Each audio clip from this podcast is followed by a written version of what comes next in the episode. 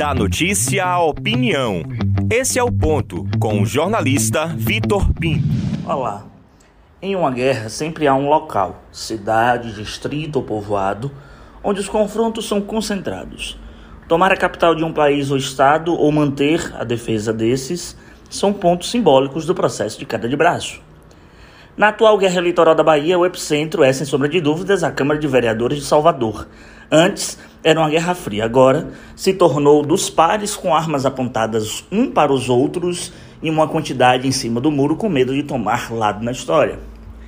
Desde o fatídico dia 29 de março de 2022, quando Bruno Reis e a Neto tomaram o contragolpe de Jacques Wagner e Rui Costa, com a chegada do MDB na base governista e indicação de Geraldo Júnior a vice de Jerônimo Rodrigues, nada foi mais forte do que garantir a reeleição do vereador MDBista e tomar o plenário Cosme de Farias. A guerra agora está nos tribunais. A base de Bruno Reis, leia-se o vereador Duda Sanches, poderia ter entrado com ação local, mas, com procuração assinada por Luciano Bivar, mobilizou as estruturas do partido de ACM Neto nacionalmente para ingressar com uma arguição de descumprimento de preceito fundamental no Supremo Tribunal Federal. Jogou o caso para ser balizador nacional em um futuro entendimento dos senhores ministros.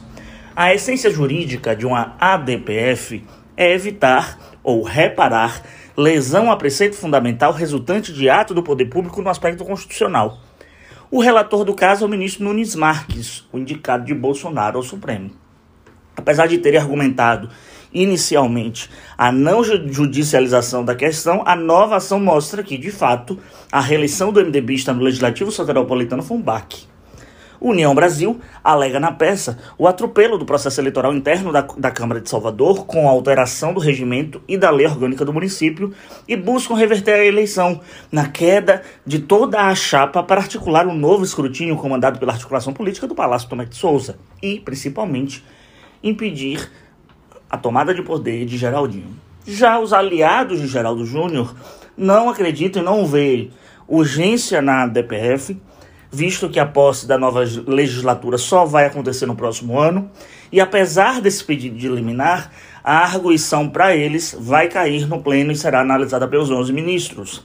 Se sustentam na eleição individualizada para cada cargo, ou seja, caso Geraldo Júnior seja impedido de assumir a função, o vice-presidente eleito estaria no posto, ou seja, Carlos Muniz, que é um aliado de JG.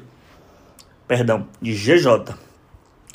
E também acham um pouco provável uma nova eleição por causa da regra de sucessão do artigo 29 do regimento interno. Resumindo, de um lado, um grupo que tem a certeza de promover o desmonte da bomba relógio programada pelos adversários que deve resvalar na eleição de 2024 para a Prefeitura de Salvador. Do outro, aqueles que se rebelam no processo e não vão titubear para colocar a faca no pescoço dos rivais, principalmente se vencer o Palácio de Ondina. Só o STF dirá, agora ou mais tarde, qual será o rumo a ser tomado, que incidirá nas articulações das duas futuras eleições na Bahia e em Salvador. Eu sou Victor Pinto e esse é o